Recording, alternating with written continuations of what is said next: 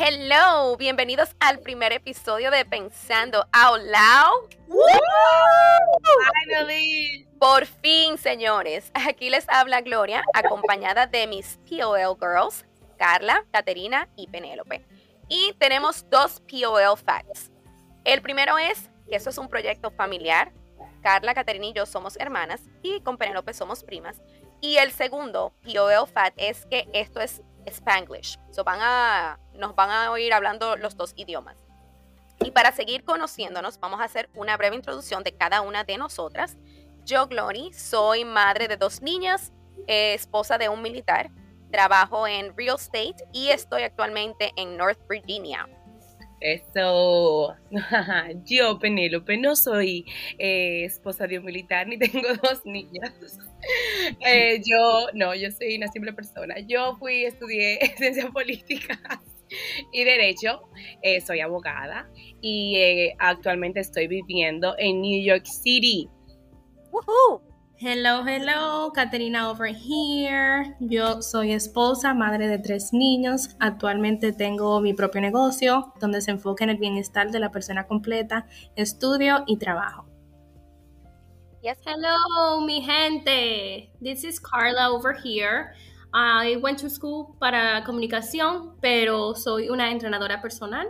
Me encanta donde vivo, en Florida, donde siempre hay sol, playa y arena. Chévere. Y como este es nuestro primer episodio, queremos explicarles un poco de la dinámica de POL. Este podcast se tratará eh, no solamente de compartir nuestras experiencias, sino también la de allegados, eh, de lo que hemos escuchado, porque somos fieles creyentes de que a través de las experiencias nosotros crecemos, mejoramos y aprendemos. Y es por eso que comenzamos con nuestras experiencias. Señores, hoy vamos a hablar de lo bueno, lo malo y lo políticamente no correcto de emigrar a otro país, de lo que implica comenzar de cero en un país y una cultura que no es la tuya. Y primeramente, esto no es fácil. Lo primero es de que va a haber un choque emocional y cultural, o sea, eso viene. Para mí, eh, personalmente, fue muy difícil el yo tener que dejar mis amistades, un plan de vida que yo tenía, yo sabía a qué universidad yo iba a ir, qué carrera yo iba a estudiar y ese plan, o sea, me cambió completamente. Eh, tuve que aprender a fluir, eh, tuve que comenzar desde cero. Y lo primero, el primer choque fue con el idioma. Yo supuestamente sabía inglés, eso era lo que yo pensaba. No, todos llegamos aquí pensando que sabíamos inglés. Usted estudia en donde, en el Boston, en el Dominico Americano, usted va a su colegio bilingüe y usted jura, mi amor, que usted habla un inglés perfecto hasta que usted aterriza en ese avión y le comienzan a hablar en inglés y usted no entiende nada. Y entonces todo lo que yo tenía el Yes Season, yo pasé por el Yes Season, la temporada del sí, que a mí me hablaban, eh, yo no entendía ni pío y yo todo era yes, con una sonrisa en la cara. Esa era, ese era mi escudo. Yo yes, muy feliz. Eh, ese fue y no fue algo que fue que, que duró poco. Yo duré meses en mi yes season que a todos yo les respondía que sí. No, mi amor, pero hablando de eso del idioma, yo me acuerdo en una ocasión, yo recién entrada a la, universidad, en el college aquí, que hubo una, una, señora que le gustaron unos zapatos que yo tenía puestos y eran de Sara. Y me dice ella, oh my God, I love your shoes, girl. Where did you get them from? Y yo le he dicho, oh, claro, de Zara. Y dice ella, Zara. Dije, tú, tú lo puedes... Eh, deletrear, can you spell it for me? Y yo, oh, claro, mi amor. Yo no me acordaba cómo se decía Z en inglés. Ay, yo le digo, yes, um, Cira. y dice ella, ¿Cira? Y digo yo, ¿cómo? a mí se me ha olvidado, mi amor, que Z se decía así. Mi amor, y yo me deletreo mi nombre, digo yo, ajá, ay mismo, porque yo no Ay, señor, el idioma, el idioma. Oh my God. Caterina over here, otra cosa también para mí, el idioma, señores. Yo llegando a middle school, a esa edad fue que llegamos aquí, yo era tartaramuda, como sea que se diga. yo, mira, yo me salvé, yo creo que fue porque yo soy melliza, Carla mi melliza. Y yo, ella fue como quien dice mi apoyo, literal. Yo no hablaba tenía miedo del que él dirá, no me van a entender. O sea, a Carla hasta le preguntaban, ¿tu hermana habla? pero eso era un silencio, pero tenga que we had toda la clase junta cuando llegamos aquí, todo lo hacíamos juntas. So ella literal hablaba por mí. Y uh, one of the things too, uh, this is Carla by the way, one of the things too es que yo pensaba como cuando la gente me miraba, que, sabían que yo no era de aquí o que no sabía el idioma, yo pensaba como que ellos me miraban a mí como que yo era un alienígena, o sea, como que yo era de otro, de otro mundo extraño. Y yo después lo pensé bien y lo asimilé. Y yo pienso que fue más mi mente, como en mi mente yo lo, lo pensaba así. Maybe alguna persona me miraban así, pero como que no sabían cómo reaccionar. También, ¿sabes qué es lo que pasa, Carla? Que yo creo, depende de donde uno llegue realmente en Estados Unidos, porque ustedes llegaron a un sitio donde no había mucho latino en ese tiempo, que era St. right? Yes, y one of the other things eh, que yo siempre sentía como que yo necesitaba como que work harder and validate myself. Like I need I need to prove that I'm not from here, pero yo sí yo soy worth it. Like I'm I'm validating myself. I'm trying to make people look at me like, oh yeah, yo puedo hacerlo. Pero eso no es healthy. Eventually I got over that. Um, and that's that helped me to realize that everything is in your mind. Realmente, o sea, everything is in your mind, pero también uno pasa por un proceso porque no es fácil y eso es lo que nosotros queremos como que, por eso fue que quisimos hacer este, este episodio así, porque si bien tenemos vidas distintas, ese es un tema que nos une y que sabemos con el que muchas personas se pueden identificar, porque muchas personas de Latinoamérica, República Dominicana, el sueño es salir de tu país por mejoría, porque realmente hay una mejoría cuando tú sales, pero eso no deja de decir que es un proceso y que sea difícil. Y que uno se ríe, uno se ríe ahora, pero el, el choque cultural es fuerte. Yo recuerdo que algo, yo soy muy efusiva, o sea, como buena latina y buena dominicana, yo te veo, ¿cómo tú estás? Un beso, un abrazo, una cosa. Y algo que a mí me costó aquí es que no todo el mundo es así, y, el americano principalmente. O sea, yo me acuerdo que yo iba a darle un beso a la suegra de mi primo, una señora muy gringa, perdón por la palabra gringa, y la señora literal se echó para atrás porque ya era la primera vez que me veía y ella no me iba a saludar con un beso, era con la mano, tú sabes. Entonces yo dije como que, ok, hay que hacer un cambio, hay que hacer el, cambio, tiene que apagar el switch de la, de la efusividad y, y, comenzar a comportarte porque uno de una forma u otra, no es que uno sea hipócrita o que tú cambies tu forma de ser, pero tú te tienes que adaptar a la sociedad donde tú te encuentras, tú sabes. Y me pasó que entonces después un amigo dominicano, yo le iba a saludar, o sea, un muchacho que yo conocí, y yo le iba a saludar y él me iba a dar un beso y yo le iba a dar la mano. digo yo, mi amor, cambia el switch, ella es dominicana, tú puedes dar beso, abrazar, Ya puede ser más tú. A mí me pasó que el, el primer viaje a mi país, a la dominicana, después de ya estar viviendo aquí, yo lo sentí. O sea, yo era una persona de abrazo, beso y todo eso. Y yo, o sea, todo el mundo era como que, hola, era, o sea, tú, tú lo sientes o sea, de verdad, de verdad, eh, no es fácil, señores. Uno te pintan el sueño americano y todo eso, pero eh, irse a otro país y comenzar desde cero no es nada fácil. Pero, como cada experiencia trae cosas buenas, hablemos de cómo esta situación nos cambió de manera positiva. O sea, qué hemos aprendido, eh, cómo esto nos ha ayudado a crecer como personas. Para mí, ha sido, yo he visto, o sea, yo siento que he tenido oportunidades y, tantas puertas abiertas. Eh, y también el no tener miedo a abrir una puerta nueva. No, o sea, ahora mismo donde me tiran, yo no tengo miedo, yo sé que va a ser un proceso de adaptación, eh, pero yo no tengo miedo a comenzar de cero, yo no tengo miedo a comenzar en una ciudad completamente diferente, eh, que me toca porque soy esposa militar, so cada cierto tiempo nos tenemos que mudar. Tengo que Exactamente. Y tengo que conseguir amistades nuevas y yo creo que este, esta mudanza inicial de un país a otro me ha ayudado mucho a adaptarme, a, a, crecer, a independizarme. Sí, yo en mi caso yo creo que lo mejor que me ha dado este país es comprender que el timeline de cada persona es distinto y que, yo, que hay opciones. Y, por ejemplo, lo que yo a lo que me refiero es, por ejemplo, en República Dominicana, que es de donde somos nosotras, como un buen país latino, eh, todavía hay muchas cosas que están ya preestablecidas, o sea, eh, la mayoría de la población se casa a una misma edad, tiene hijos a una misma edad, se gradúa a una misma edad y todo Ajá. El, reloj latino, ese es el reloj latino. Ese es otro episodio, señores, otro episodio que vamos a estar Coming Sí, pero que todo el mundo tiene como que un patrón similar. Y si tú te sales de ese patrón, entonces tú eres distinto o tú estás fracasando porque a mí me lo han dicho. Y por qué tú no te has casado todavía, tú sabes, o porque tú no tienes hijos todavía y realmente eso es bien como que dependiendo de la sociedad donde tú te encuentres, cambia. Porque aquí la gente no. Aquí la gente, tú te casas cuando tú, la gente comienza a casar solo 30, 35, ¿tú entiendes? Y nadie está preguntando por qué tú no te has casado, por qué tú no tienes hijos. Y las opciones, o sea, no es solamente, no hay solamente una forma de llegar a la meta. Y eso es lo que, eso es lo que me gusta de aquí también. Que, por ejemplo, una buena analogía que yo tengo para hacer es que en law school, por ejemplo, law school no, en college, yo estudié ciencias políticas y yo tuve yo tuve eh, mi mejor amiga del, de, Law School, que también estudió lo mismo, ciencias políticas.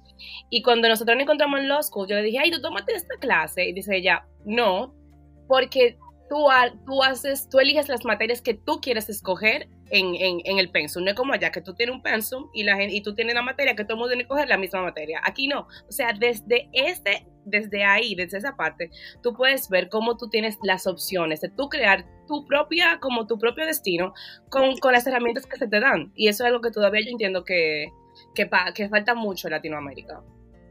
Y eso está, algo que Penélope dijo que yo entendí es que eh, la meta puede ser diferente para todo el mundo, o más decir como el proceso es diferente y todo el mundo tiene metas o success. Todo el mundo quiere ser successful. Pero el success no es una definición eh, que todo el mundo comparte. El success es personal. Porque si un ejemplo o que no se llega de la misma forma. O sea, lo que es para ti no tiene que ser, no tiene que serlo para mí, ni tenemos que llegar de la misma manera. Exactamente. Y entonces, eh, una de las cosas que tú dijiste fue que la presión de que cuando tú te vas a casar, porque hay muchas personas que le han inculcado, especialmente la cultura latina o dominicana específicamente, nos inculquen en la cabeza o no inculcan en la cabeza que tú te tienes que, tú vas a la escuela, tú vas, te casas y después tú tienes hijos. Pero el problema con eso es que no todo el mundo tiene eso en la mente. Entonces, porque una persona decida que no quiere tener hijos y se quiere enfocar en otra cosa y ese es su mayor enfoque en su vida, no tiene nada de malo esa que esa no, y no tampoco tiene nada raro esa persona. tener hijos. Exacto, porque el suceso para para mí puede ser que yo quiero abrir una empresa que sea algo eh, grande. Y ese va a ser el suceso. Suceso para otra persona puede ser que ellos manejan su tiempo y su schedule. Y para otra persona es que ellos están busy 24/7. ¿Entiendes? exactamente. O sea, no hay ni bien ni mal. Lo que te funciona para ti no le va a funcionar a otro y viceversa. O sea, es como vive, como dice el dicho, vive tu vida y deja al otro que también viva feliz. Si una persona quiere tener su propio negocio, amén. Si una persona no quiere tener hijos, amén. Si una persona quiere, tener, hijos y si quiere tener hijos, también. Exacto. Gloria. Eh, yo voy, volviendo al tema de Carla, eh, yo he visto mucho en este país y conozco personas, trabajo con personas que ellos no fueron a la universidad. Ellos no fueron a la universidad, pero han creado otro tipo de vida, han creado su propio negocio. Ellos están felices, son personas successful, eh, y nadie está apuntando simplemente porque ellos no fueron a, la universidad o no estudiaron cierta carrera. O sea, aquí la oportunidad eh, son inmensas. Usted vaya a la universidad o no vaya. Yo creo que es, o sea, eso es algo que aquí nadie está buscando a nadie. No, y eso es algo que ellos también entienden. La universidad no es para todo el mundo. Y eso es algo que todavía nos cuesta mucho en Latinoamérica comprender. O sea, si tú no vas a una universidad, pero qué fracasado, qué vago, porque tú no quieres estudiar. Señores, el sistema educativo que hay ahora mismo establecido en el mundo entero, o sea, no funciona de la misma, de la misma forma para todo el mundo. Hay personas en que no van a ser, no van a thrive en ese ambiente, ¿tú me entiendes? Y o sea, eso, yo me acuerdo de una amiga mía eh, americana que ella me decía, ella estaba estudiando, no me acuerdo de la carrera, ella me decía, sí, mi novio, él no, como que él no va a la universidad y yo entiendo que eso no es para todo el mundo, o sea, que él está haciendo su cosa, o sea, ella entendía y eso no fue un como que un impedimento para que ellos tuvieran una relación o para que ella no lo, lo viera como menos, no, mi hermano, o sea, no es para todo el mundo y no todo el mundo necesita una universidad para ser, mi amor, Steve Jobs. Empezamos por ahí, exacto. Otra cosa, señores, es la independencia. Eso es algo que yo a temprana edad que llegué aquí me di cuenta que uno tenía, por lo menos en República Dominicana, una ayuda en casa 24/7, como quien dice. Entonces, llegando a los Estados Unidos, obviamente aquí sí se ve eso también, pero no es tan común, no es tan... no, que tener mucho, mucho, mucho dinero para poder tener una ayuda. Así Exactamente, o hacer un budget y sacar tiempo para eso, pero yo recuerdo que cuando yo llegué aquí, que mami nos dijo, ustedes tienen que resolver entre ustedes mismas, como quien dice, sin tener esa ayuda extra que ya ustedes estaban used to. Eso fue como, Wow. Ok. Shock. Tenemos opción, pero está bien, pero eso como que nos, ayudó a nosotras, o por lo menos a mí, como a get it done no matter what. Sin tener que depender tanto de esa ayuda, soporte extra. Eso te enseñó responsabilidad. Yes. Que no sí, eso es algo que tenemos que, o sea, que primero queremos aclarar eh, como que la verdad mía no tiene que ser la de nadie más. Es una experiencia, o sea, nosotras sabemos que hay muchas personas que no tienen la facilidad de tener una ayuda 24/7, pero fue el caso de Catrina, por eso ella lo dice, ¿tú entiendes? Eh, nosotros sabemos que hay gente que tiene desde chiquita que hacerlo todo en su casa, pero realmente sí fue, sí fue un choque y fue algo que, que le enseñó, le enseñó y por eso ella creció. Por eso lo decimos, lo compartimos. Yo creo que la independencia es algo que nos ha tocado en, a las cuatro porque yo en mi vida jamás me imaginé que yo iba a, o sea, había, ahora mismo yo tengo cosas en mi, en mi, en mi to-do y en mi vida que yo anteriormente lo veía como algo imposible y, o que yo necesitaba la ayuda de, o el apoyo de alguien más. O sea, yo creo que las cuatro, la independencia es algo que no ha, y que esas experiencias que estábamos hablando al principio, el choque, el tú tener el inglés, el idioma que tú has superado, eso no, o sea, eso es lo que nos ayuda también a ser más independientes y a crecer más. Y Gloria, déjame decirte algo, Caterina hablando, porque yo sé que a lo mejor tenemos la misma la Misma voz. no tiene nada de malo tener ayuda, todo lo contrario. Cuando uno va a thrive o uno quiere thrive more, el soporte que uno tiene, el village es necesario, porque no somos robots, somos humanos, we need support. Pero yo lo que también quise decir es que allá, viviendo yo en República Dominicana, en nowadays viajando back and forth constantemente con mi familia, yo todavía lo veo como, wow, aquí uno tiene más ayuda que lo que uno tiene aquí en los Estados Unidos. Así Realmente, totalmente, totalmente. Bueno, y lo primero, Perdón, No, creo que nosotros lo dijimos al principio, pero lo debimos decir es que Caterina y yo somos mellizas, por si acaso. yo ¿Tú lo dije? ¿O tú lo dijiste? Sí, somos mellizas. no, pero como los mellizos. O sea, ustedes no se imaginan lo que esas dos niñas hacen juntas. ustedes no, quieran saber. Yo quería decir algo de lo que Caterina dijo, eh, que tenía que ver con, con la ayuda y pienso que eso te ayuda en este país es que tú te, te lanzas. You're just thrown in the fire and you just have to figure it out.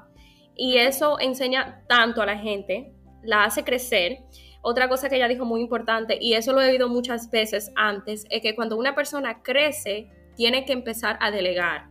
If you're growing your business, if you're growing your family, if you're growing any type of relationship, tú tienes que empezar a delegar porque una persona no lo puede hacer todo. Entonces el problema que hemos tenido muchas personas en este país, especialmente las mujeres, es que nosotros tenemos una obsesión de productividad que no es posible para una persona y estar saludable. O sea, si tú lo puedes hacer todo, pero te va a dar un, un una cosa en la cabeza. No, you're gonna have, you're not gonna be okay, and it's okay to realize that. Like, if you're, this is where you are right now, que tú estás como que una obsesión, que tú tienes que estar productiva, que tu, tu to-do list es del 1 al 100 y tú quieres obligado a hacerlo todo, todos los días. No. no. te va a ir bien. Tú tienes que aprender when to slow down, when to uh, maybe take a step back y when to delegate. Yep. Es, eso es volviendo al tema. es otro tema también que vamos a desglosar. Eventualmente, que uno habla demasiado, pero tú sabes algo que yo aprendí a poner en práctica es que en vez de hacer un to-do list every single day, how about doing a to-be list? Déjame ser presente hoy, déjame be happy, let me, you know, en vez de estar siempre doing, doing, doing, getting done, getting done. Bueno. Eh, sí, y eso vuelve al tema que Carla mencionó eh, al, eh, al principio, que es que nosotros también, cuando estamos, nos we overwork, queremos, por lo menos nosotros los latinos, nos forzamos, o sea, es una cosa de que queremos ser superwoman y, y super latina y todo esto. no, es verdad. Y como que queremos prove our validation, como queremos tú me entiendes, como era lo que Carla estaba hablando, and we don't have to. ¿Tú sabes qué es lo que pasa? Es que yo creo que el mismo sistema, porque aquí todo el mundo se hace todo. En Santo Domingo hasta el salón tú vas, aquí tú te haces tus uñas, tú, vas, tú te haces tu pelo. Entonces eso es parte como que también del proceso, yo entiendo. Y uno también como inmigrante se siente que tú tienes que prove yourself. Ahí, eso, eso es un sentimiento que uno tiene, como que no es fácil. Entonces, e, inclusive eh, subconsciente, en, el subconsciente uno, uno tiene esa presión de que, ok, yo estoy aquí, yo tengo que demostrar que yo sí, yo sí puedo, ¿te entiendes? Pero yo creo que en, en general lo más importante que uno tiene también de vivir aquí, estar expuesto a compartir con tanta gente, aprender todas esas cosas, es que tú tú no juzgas tanto y tú entiendes que cada quien es distinto y ya hay cosas que cuando uno vivía en República Dominicana se lo encontraba tan grande, ya que tú dices, eso es como ellos son, eso es parte de la vida, eso es parte de su personalidad, o sea, no está mal, no es, wow, qué gente más rara, qué gente más loca. No, si tú te pones a hablar con esa persona, tú aprendes muchísimas cosas y tú dices, ahora yo entiendo de dónde viene o por qué ustedes hacen A o por qué ustedes hacen B. ¿Tú entiendes? Esos son los perks de vivir en una ciudad tan grande, en un melting pot, como es cualquier ciudad eh, de un país desarrollado. Y eso es, aquí tú conoces personas de tanta diferente cultura, de, con un background completamente diferente al tuyo, y tú sigues creciendo, sigues aprendiendo, eh, no, no necesariamente que son también, igual que tú, inmigrantes. Yes. Eh, y nada, señores, para cerrar este episodio, mi consejo para una persona que acaba de llegar a otro país y la está pasando, o sea, es, un struggle, porque de que un struggle lo es. Que eh, el consejo que yo le daría es que ser inmigrante no sea una excusa de hacerte la víctima ni de tener miedo. Al contrario, que sea una motivación y un empuje para siempre ir por más, aprender más y independizarte y que donde tú pises, tú representes a tu país. Óyeme, de la mejor manera posible y que te vean como que a pesar de todos los obstáculos que tú tuviste, eh, vas a seguir para adelante, pudiste seguir hacia adelante y lo vas a seguir haciendo. Eso. no, eh, el mío sería una persona que está, que quiere venir a otro país que no es el de él comenzar, y comenzar desde cero, o que ya está aquí. Estente paciencia es un proceso y uno tiende a ser muy duro con uno mismo. Ah, porque yo no aprendo el inglés rápido. Ah, porque yo no consigo trabajo rápido. Ah, porque yo no, ya yo no estoy como que creciendo tan rápido como una persona que yo vi que llegó.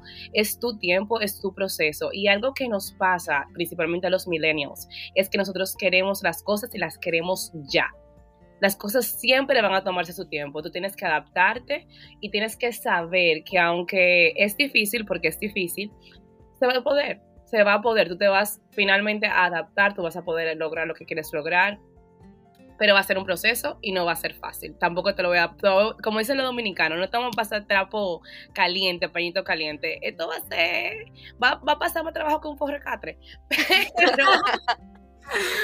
Pero, pero, eh, lo vas a conseguir, exacto. Ya, y, va a ser difícil aquí, en Japón, en China, en Colombia, Venezuela, donde sea, pero si hay algo que yo puedo decir, although yo llegué aquí con 11, 12 años, pero something that I can say is that embrace la temporada that you are in ahora mismo porque tiene propósito. Ah, me, me encanta, Dios mío, me bonito. eh, una cosa que yo he aprendido es que there's a reason that we're here for. lo voy a retroceder porque el español se me cruza mucho a mí. Em, es que yo estoy casada en un americano, dominicano, armenio, de todo. Es un de todo y él habla más inglés que otra cosa. El punto es que we are here for a reason and for a season. O sea, nosotros solamente estamos aquí por una temporada. Y a veces cuando uno está más joven no lo puede entender, pero si tú estás escuchando esto y tú eres una persona, no sé, adulta, joven, lo que sea, el consejo sería que no lo cojas tan a pecho, que a lo mejor viniste aquí, bueno, no sé qué país tú estás migrando, pero si vamos a un ejemplo, si tú estás viniendo a los Estados Unidos, a lo mejor migraste aquí o tus papás, eh, por una razón que es para tu bien o para tu futuro, y que nada, que lo coja como una aventura. Va a ser un proceso, eh, como dijeron todas, todos los, todo lo que dijeron son buenos, buenos tips, ten paciencia porque va a ser un proceso. Pero si tú puedes encontrar un poco de joy in the journey, te, va, te la va a pasar mucho mejor y te va a ir bien. Y bueno, claro, lucha siempre y nunca, nunca deje, como Gloria dijo ahorita, que algo, una excusa o un label que alguien te pone a ti o que uno mismo se lo pone, te pare de cumplir tu sueño. Tus sueños se van a hacer realidad si tú te lo pones en tu, en tu mente.